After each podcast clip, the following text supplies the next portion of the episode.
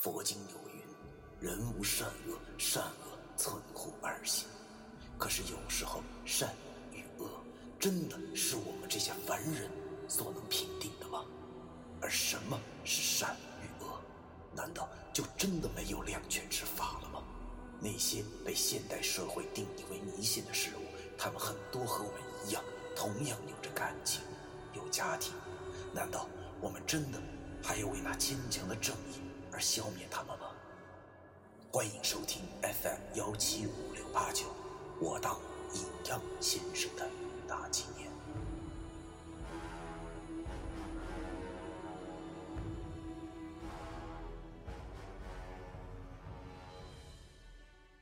第一百七十八章：转运的前兆。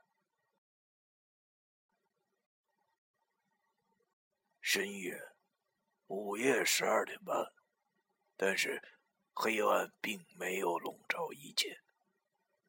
街道上昏黄的路灯透过窗子，使我的视线还不是那么的模糊。指尖儿夹着快要燃烧殆尽的烟头，我的眼睛紧紧的盯着电脑屏幕。随着卢卡尔那销魂的扑街声传来，我无聊的叹了口气：“操，他大爷的！这样一个夜晚是多么的无聊！”我终于明白了宅男的痛苦。原来，没事干也是一件十分痛苦的事情。我终于明白了，我的电脑有些年头了。就好像是一个有慢性支气管炎的老人一般，嗡嗡的响着。我苦笑了一下，想我老家的洗衣机发出的声音也不过如此。回哈尔滨快两个星期了，文叔那老家伙还在三亚听诗，给他打电话，听他的语气，还是玩的倍儿嗨，不由得让我鄙视他。这老家伙完全就没把跑尸当成一回事儿啊！这也难怪，他的眼睛里只有钱，别的什么根本都不会想。其实有的时候想啊，如果一个人真的能活得如此潇洒洒脱的话，也未尝的不是一件好事儿啊！起码生活不用犯愁。旁人是死是活的，跟我一毛钱关系没有。久而久之，呼吸也跟着缓慢起来，这正是长寿的预兆啊！都说千年王八万年龟，看来温叔和林叔这俩老神棍虽然活不了那么久，但是要说活个八九十岁，那还是很轻松的。要说之前一直没消停。成天提心吊胆和鬼干架，当时真是觉着要累死了，心里总是想着什么时候才能放松放松啊？什么都不用想，舒舒服服的睡上几天的糜烂生活。可是现在刚刚休息了两个礼拜，就又有点想工作了。要说人呐，真都他妈挺贱的。也可能是我已经习惯了这种白派子弟斩妖除魔的工作了。毛爷爷就曾经说过：“啊，与天斗，其乐无穷；与地斗，其乐无穷。我崔作飞与鬼斗，其乐无穷。”个屁！哎呀，我慌忙的摇了摇头：“其乐无穷个屁呀！我恨死这种生活了。大晚上。”我相信大家应该都有这样的经历吧？啊，这鼠标反复的点着这 D 盘跟 F 盘，也不知道能找些什么。我看见了古生物演变教程那个文件夹，把鼠标往上一放，但是却没有点开。叹了口气，关上了电脑。他大爷的，还是老了，心有余而力不足了。以前那个一天不看毛片、浑身像癫痫的少年，已经离我越来越远了。啊，就像是内心深处得到了时间的净化一般。成长带来了很多，也带走了很多。我们不知道那些东西是什么，但是就在某个不经意间发现，哎，原来我已经长大了。像我以前啊，也算得上是一号风流才子了啊。即使说风流呢，有些坚强。但是说下流，却也是可以的。这两天没事干，充分收拾以前的东西，从我那落了一层灰的画袋之中翻出了一封信。哎呀，这信我记得，是我上大学的时候给董珊珊写的情诗啊。那些无所谓的等待，是你在小岗的尽头等我回家。我在何时遇见了你？我们相恋吧。那些昏黄破旧的信纸，满是老掉牙的情话。你知道的，无法忘记。那是你埋在我内心的种子。随着时间生根发芽，等待会孤独吗？等到两腿发麻，等待会害怕吗？像那雪花融化，你看到的是我吗？我在你的世界是否存在过？我等待的是你吗？你又在世界的何处啊？带上我的双手吧，用它为你写出最凄美的诗。带上我的双手吧，用它为你擦干眼泪，不让你的眼泪再次流下。你在的，对不对？为什么不再见我？你在的，对不对？为什么思念却全部留下？看见当年我那凌乱的笔迹，心中忽然感到一阵触动。记得那时候，我为了一个女鬼，一时冲动走了董思哲，这就像是一个契机，我从此。知道了五弊三缺的严重性，可是当时的我确实十分心痛。要知道，我只是一个普通人，并不能做到洒脱。于是每天喝酒，有一回喝多了，第二天起床的时候才发现，原来。昨晚还写了首诗，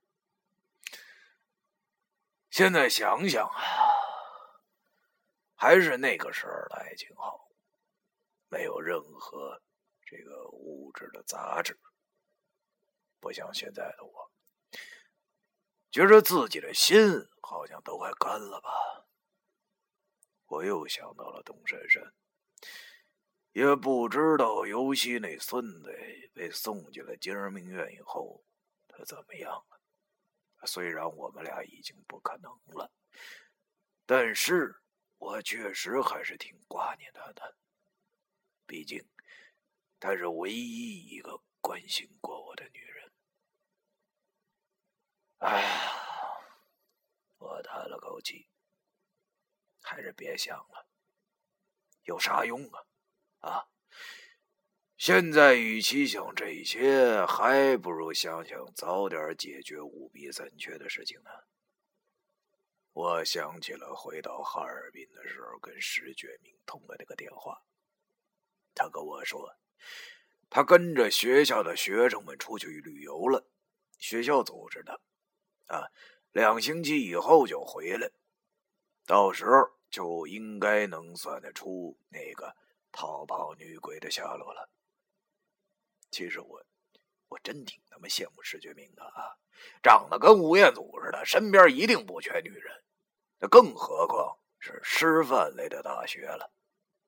这次出去旅游，一定是环肥燕瘦，享尽人间乐趣了。不过他的命也不怎么好，摊上了个命圈，根本不知道能活多久。我忽然想起来了，等哪天让老易和石觉明一起算算，估计就能算出来。我从床底下拿出了那个盒子，揭开了三森临水符，取出了太岁皮和女鬼泪，还有被我左三层右三层包裹的僵尸肉。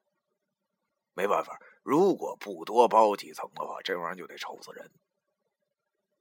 想那石觉明身为三清传人，但是却没有算到这几样东西就在我手里，估计也是这三森林水符的效果吧。我望着这几样东西，心里想着，也是时候和石头说明了。明天就是石头他们回来的日子了，我决定请他们吃顿饭，然后。借这个机会，把话都给说开了，以后我们好同心协力，为未来的美好生活奋斗。想到了这儿，我便又把这几样东西好好的装在了盒子里，贴上了符后，放回了原处，然后往床上一躺，双眼一闭，就和我那梦中的女鬼约会去了。不过出奇的是，那一天竟然睡得格外的踏实，并没有做噩梦。第二天早上，阳光又透过窗户洒到了我的脸上，我醒了，心情真是不错，因为昨晚上没有做噩梦，反而做了个美梦，千年不能遇到的娶媳妇的梦，竟然被我梦着了。我终于知道保罗·塞内维尔为啥能写出《梦中婚礼》这首曲子了，感情就是做梦娶媳妇自个儿乐的！哎呀，心情大，我躺在床上，给老易打了个电话，跟他说今天下午有饭局，请石觉明，问他有啥事儿吗？老易跟我说：“啊，行。”没没啥事儿但是我有要求啊，少点肉菜。我心中苦笑着，感情老爷这小子经过了上次和老潜水员亲嘴后，到现在还没恢复正常呢。于是我便跟他说：“哎呀，得放心吧，咱上袁大叔那吃去，保准你满意啊！来吧。”和老易闲聊了几句后。我挂断了电话，嘴里叼着根烟，不想起来，于是又给石觉明打了个电话。没过一会儿，电话通了。没等石觉明说话，我便笑着说：“ 哎，你好，是石老师吗？请问你现在应聘家教吗？”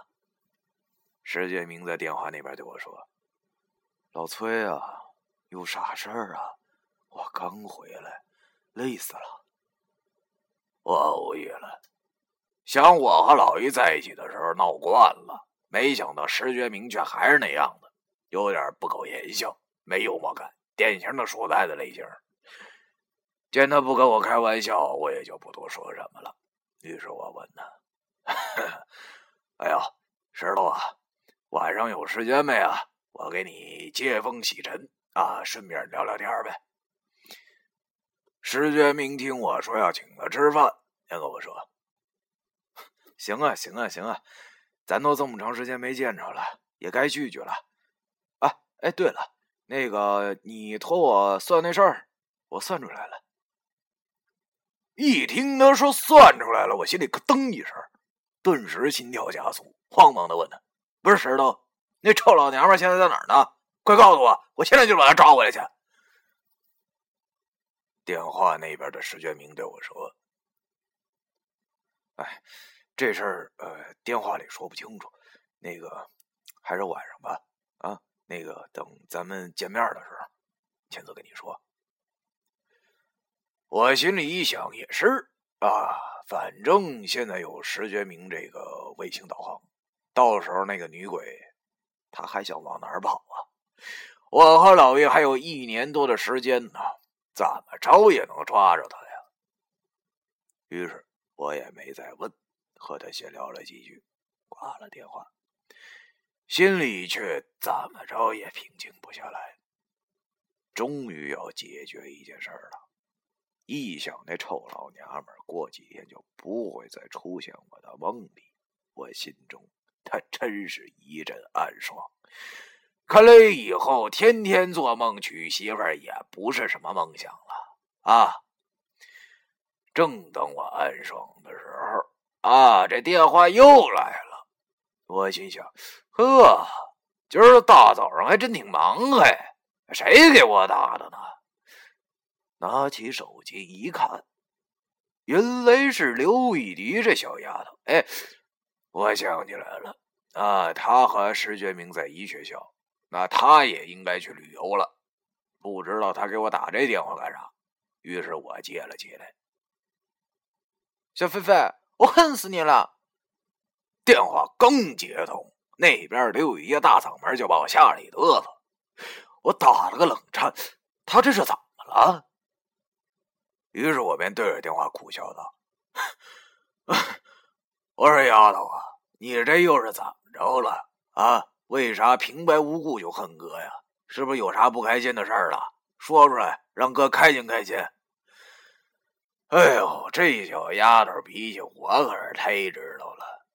我俩可是没有青梅，光有竹马的类型，从小玩到大。她这古灵精怪的脾气，我是熟悉的不能再熟悉了。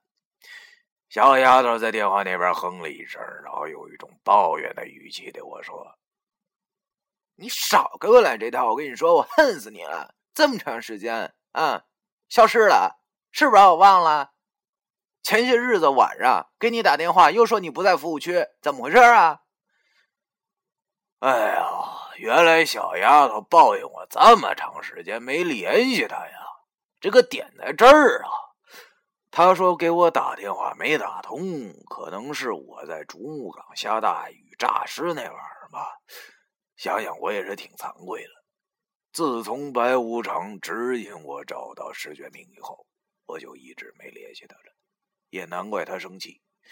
还好，这小丫头喜欢什么我清楚啊，请她美美的吃上一顿，应该就没什么屁事了。于是我满脸陪笑着对他电话说：“哎，那啥啊，这哥怎么能忘了你？”呢，是吧？就咱俩这交情，这么着啊啊！你看我请你吃顿饭怎么样？就今晚上，再找几个帅哥作陪，哎，想咋吃咋吃啊，想咋造咋造，怎么样？哼！哎呀，刘雨迪果然还是改不了馋嘴的毛病，而且说来他也没多大气头，于是便对我说：“哼，那好吧。”本姑娘就给你一次机会，晚上哪儿去啊？我把袁大叔的地址告诉了他，然后就挂断了电话，同时心里有些好笑的琢磨着：哎呀，这顿饭还真值啊，当请很多人了。啊，窗外阳光明媚，我心情。就跟这阳光一般的阳光，呵 呵我心想，这难道就是哥们儿我转运的前兆吗？第一百七十八章完。